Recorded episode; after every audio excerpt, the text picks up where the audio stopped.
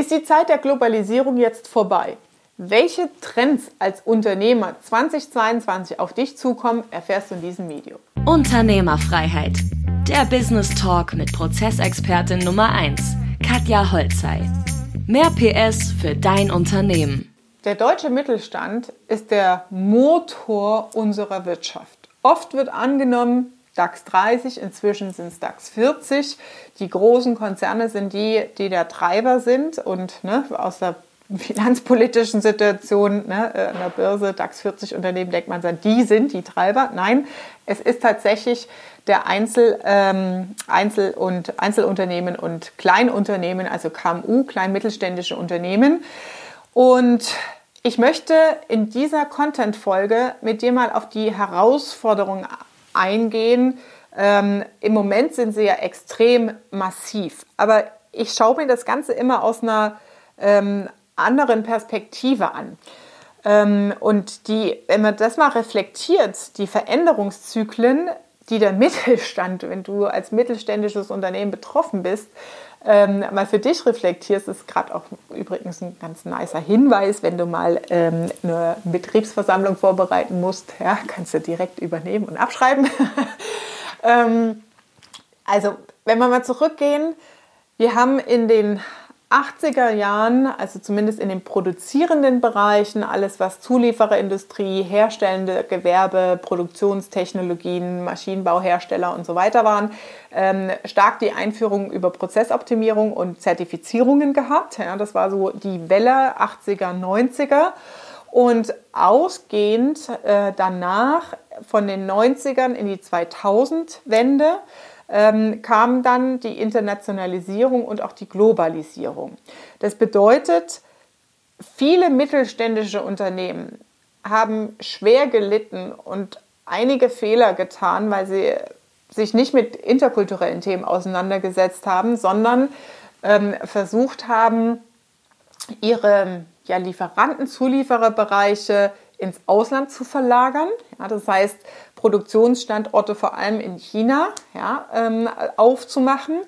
Jetzt ist es so, wenn man sich damit auseinandersetzt, egal ob du es abbaust, äh, zurückholst oder hinbringst, an der Stelle, jetzt sind wir ja eher in der Gegenwelle äh, unterwegs, aber damals ähm, grundsätzlich, Leute, guckt euch mit interkulturellen und internationalen Verbindungen und äh, Verhaltensweisen, äh, setzt euch damit auseinander, guckt euch das an, bevor ihr so eine Entscheidung trifft. Weil was ist passiert? Damals hat unser deutscher Mittelstand sehr stark Technologie getrieben. Also wir sind ja mit Patentweltmeister.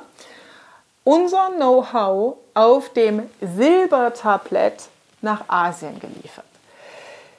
Wir kennen beispielsweise Samurai und solche Karate-Filme aus asiatischen Filmen. Was ist die Lernkultur in solchen Ländern? Die Lernkultur in asiatischen Ländern ist immer aus dem Kollektivismus heraus. Es gibt einen Meister, einen Karatemeister und versuch besser zu sein als der Meister. Kopiere den Meister und versuch besser zu sein als der Meister. Und kopieren also nachmachen durch ein Vorbild ist ein in der Kultur und in diesen Ländern verankertes Gut als normaler Lernzyklus. Und das heißt, wir haben dort ja das Thema Kollektivismus, das heißt, die Gemeinschaft zählt mehr als das Individuum und wir im westeuropäischen und im westlichen Ländern, da zählt das einzelne Leben eines Menschen extrem viel. Ja?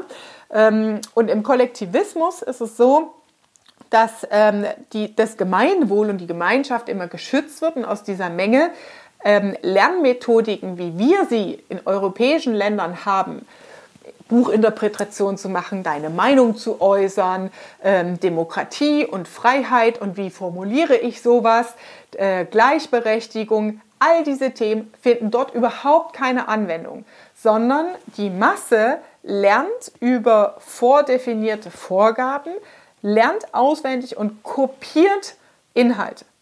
Jetzt zurück zum Business-Thema. Wir liefern unser Wissen in diese Länder auf dem Silbertablett, weil wir hoffen, und das war der Plan damals, die Gewinnmargen deutlich zu erhöhen, weil das Billiglohnländer sind mit 1 Euro im Monat und solchen Gehalts, äh, Gehaltsgefügen ähm, und billig im Ausland produzieren plus Logistikkosten ist es immer noch 50 Prozent günstiger, als wenn ich das in Deutschland machen lasse oder in Deutschland den Standort aufrechterhalte. Das ist ja der Trigger gewesen und ähm, der Grund dazu. Die Regierung in solchen Ländern, ähm, das nennt man dann Markteintrittsbarrieren, ähm, sagt aber, okay, wenn du in China unterwegs sein willst, dann geht das nur mit einer 50-50-Beteiligung über ein Joint Venture.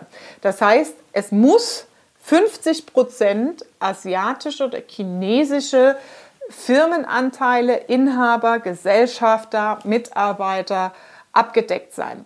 Das heißt, wenn man sich nicht mit diesen kulturellen Themen auseinandergesetzt hat, du äh, verlagerst deine Fabrik nach China. Ja, okay, die Regierung will das so. Wir machen ein 50% Joint Venture und die 50% der Mitarbeiter, der Geschäftsführer, der Leute vor Ort kopieren dein Business und am Nachbarort hat dann ein Konkurrent mit dem Wissen, das rübergeliefert wurde, ähm, die gleiche Firma zu 100% äh, chinesischem Ursprungs aufgemacht. So. Und so haben wir uns als Mittelstand Wettbewerber herangezogen, weil das Know-how nicht geschützt war, weil man Fehler gemacht hat an der Stelle und äh, man hat Konkurrenten großgezogen. Und unser Wissen, unsere Kernkompetenz, ja, einfach auf dem Silber Silbertablett den äh, Wolfen vorgeworfen. Ähm, und wir haben am Ende das Nachsehen und haben das Price Dumping an der Ecke. Jetzt ist es so, dass sich das Ganze dreht vom Gewicht her. Ja, das heißt, auch hier aktuelle Situation ist ja unter den Lieferengpässen plus die ganzen makroökonomischen, also äußeren Faktoren, Corona, Wirtschaftslage, Engpässe äh, in der Logistik und so weiter, die alle noch dazukommen und Inflation und Preiserhöhung. Aber jetzt bleiben wir mal beim Thema äh, Lieferengpässe. Die beschäftigen gerade 70 Prozent der Unternehmen in Deutschland. Das heißt, 70 Prozent der Unternehmen aus, äh, haben aus dieser Abhängigkeit aus dem Ausland, weil Rohstoffe fehlen, Materialien fehlen, ähm, man keinen Zugriff mehr hat, man keine Macht hat, keinen Einfluss darauf hat, steht die Produktion, schickt Leute in Kurzarbeit, weil es keine handhabbaren und schnellen, greifbaren, schnell sowieso nicht, aber greifbaren Lösungen in der Kurzfristigkeit gibt. Und das bedeutet, dass es hier, es gibt ein anderes Video von mir dazu, sechs Lösungsstrategien, äh, wenn du im Thema Lieferengpass betroffen bist als Unternehmen. Ähm, aber das bedeutet hier an der Stelle ähm, auch, dass wir uns als mittelständische Unternehmen damit bewusst auseinandersetzen müssen.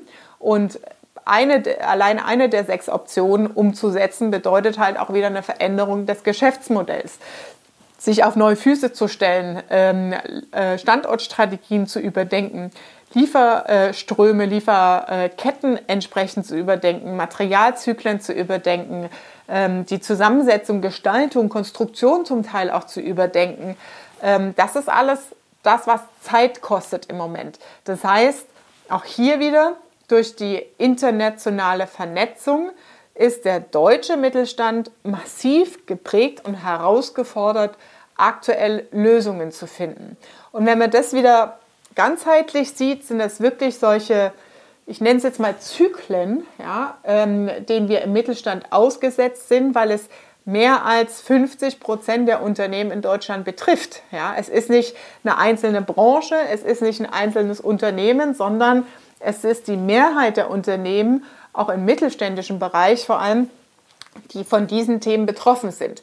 Und so wie das Abwandern der Unternehmen nach Asien war, ist jetzt das Thema mit den Lieferengpässen. Und ich wage mit einem kleinen Blick in die Glaskugel zu behaupten, wenn wir in die Geschichte reingucken, in die Geschichte von Gesellschaften, ähm, Kriegen, äh, Frieden, ähm, selbst in der Kunst ist es so, wir haben immer einen Zyklus und einen Antizyklus. Ja, dann kommen die Impressionisten mit kleinen Pünktchen, dann kommen die Expressionisten mit großen Bögen.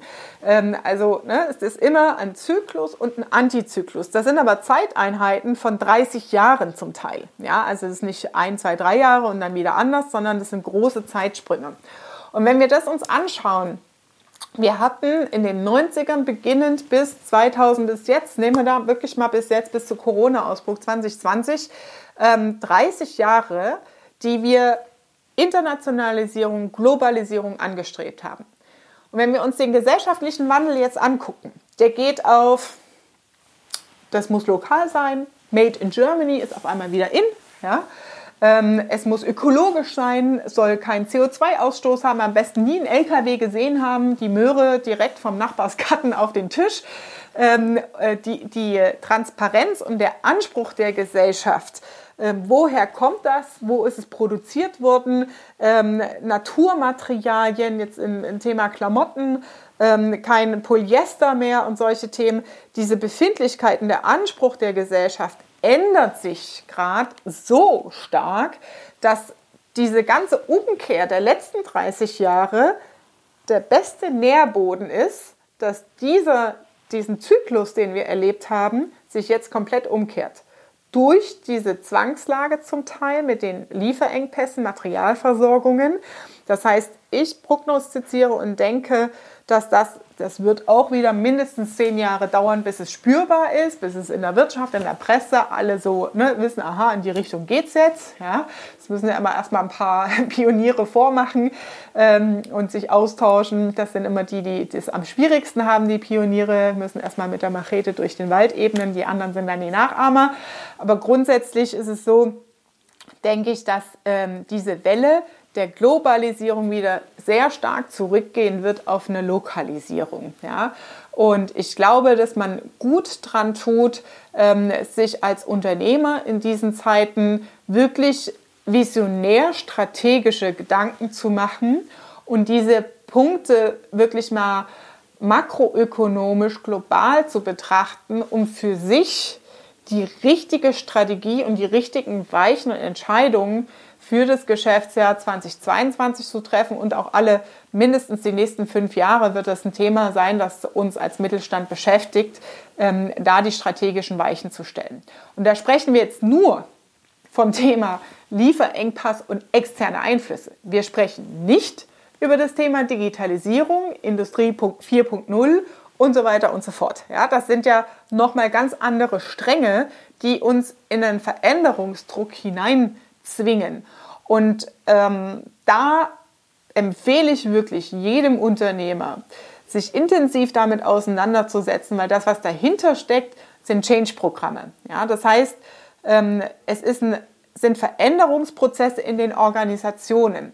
Es, man muss die Mannschaft, die Mitarbeiter, die Strukturen auf diesen neuen Weg mitnehmen, mitgestalten um massiv im Business Excellence erfolgreich zu sein und ein geiles Geschäftsmodell und zukunftsfähiges, stabiles Geschäftsmodell, das profitabel ist, aufzubauen.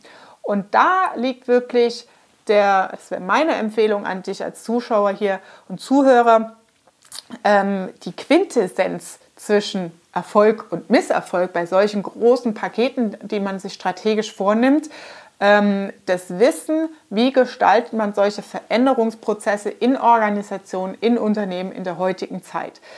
Aus welchem Grund man das anstrebt strategisch, habe gerade einige Einflüsse genannt, ähm, ist dahingestellt, das muss jeder für sich entscheiden, aber der Hebel, das ins Erfolg, in den Erfolg zu bringen und ja, sage ich mal, den Golfball einzuloggen, ähm, der steckt hier im Thema Change Management, Organisationsmanagement, Führung äh, von solchen Veränderungsprozessen. Und wenn dich das Thema aktuell beschäftigt und du wirklich ähm, gerade dabei bist, für deine strategischen Weichen im Unternehmen zu überlegen, wie gehe ich es an, wie soll ich sortieren, wie viel Zeit soll ich dafür einplanen etc. und du Fragen hast, nutz gern die Möglichkeit für ein kostenloses Konzeptgespräch. Das heißt, einer meiner Mitarbeiter kontaktiert dich. Wir haben ein paar Kriterien, wo wir entsprechend vorfiltern und du hast die Chance, deine Fragen mit mir persönlich zu klären.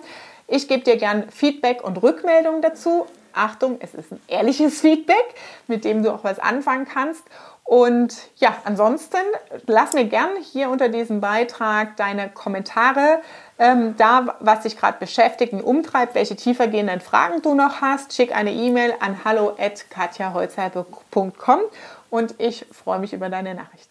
Das war Unternehmerfreiheit Der Business Talk mit Prozessexpertin Nummer 1, Katja Holzhey. Du willst keine Folge mehr verpassen, um dein Unternehmen mit PS auf die Straße zu bringen? Dann abonniere jetzt den Podcast und folge Katja auf Instagram.